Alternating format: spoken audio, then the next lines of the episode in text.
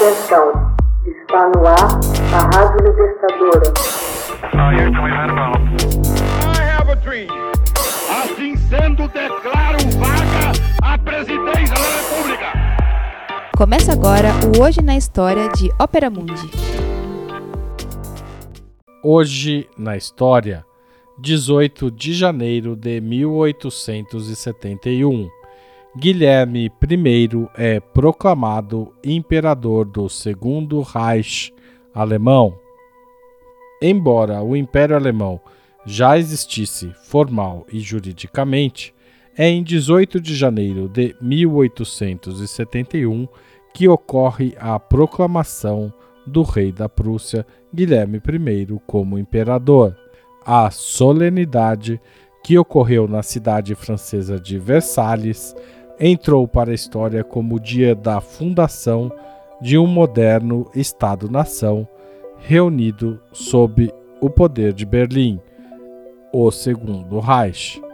Aos 71 anos, o monarca da dinastia dos Hohenzollern celebrava sua nomeação ao lado de muitos príncipes alemães e numerosos militares de alto escalão um coral encerrou a cerimônia religiosa encomendada pelos soberanos no Palácio Real de uma França já praticamente derrotada. Mas não é a missa em ação de graças que comemoravam. Vieram para concretizar o velho sonho alemão, o sonho do Reich. O estabelecimento do império era basicamente obra de longos anos de trabalho e convencimento de Otto von Bismarck, primeiro-ministro prussiano e primeiro chanceler, chefe de governo do império recém-fundado. Demorou muito até que a colcha de retalhos, com seus pequenos principados e reinos, formasse um Estado nacional único. O reino teve que travar duas guerras para atingir seu objetivo.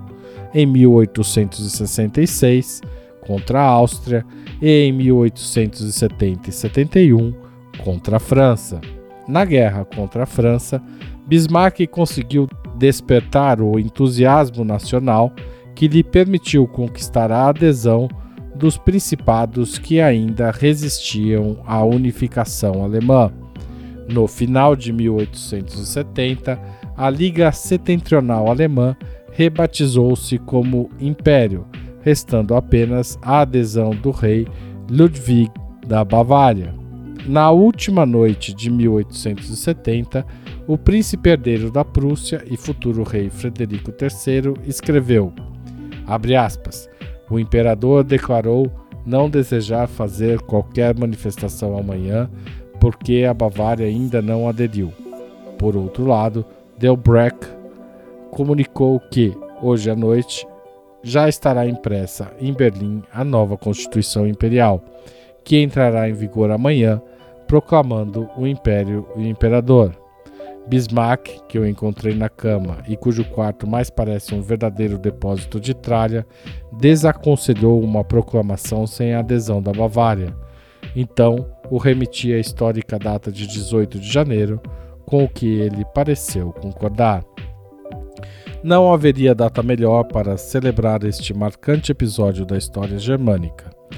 Neste dia, 170 anos antes, em 1701, o príncipe eleito de Brandemburgo foi coroado o primeiro rei da Prússia. Desde então, a data era lembrada todos os anos.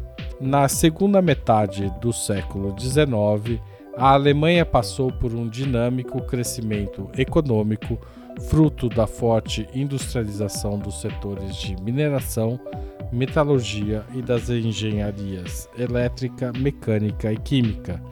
No período da fundação, a política externa do imperador Guilherme I garantiu a posição do Império Alemão como grande potência europeia ao estabelecer alianças comerciais e políticas com outros países. Guilherme II, contudo, adotou uma postura imperialista de atrito com países vizinhos ao isolar a França diplomaticamente. Isso fez com que grande parte das alianças não fosse renovada. A França, em especial, firmou uma entente cordial com o Reino Unido, garantindo também laços com o Império Russo, além de contatos com o Império Austro-Húngaro. Austro-Húngaro, pouco restava a cada vez mais a cada vez mais solitária Alemanha. Hoje na história, texto original de Max Altman, locução de Haroldo Cerávulos Cereza, gravação e edição de Laila Manuelle. Você já fez uma assinatura solidária de Opera Mundi? Com 60 centavos por dia, você ajuda a manter a imprensa independente e combativa. Acesse www.operamundi.com.br/apoio.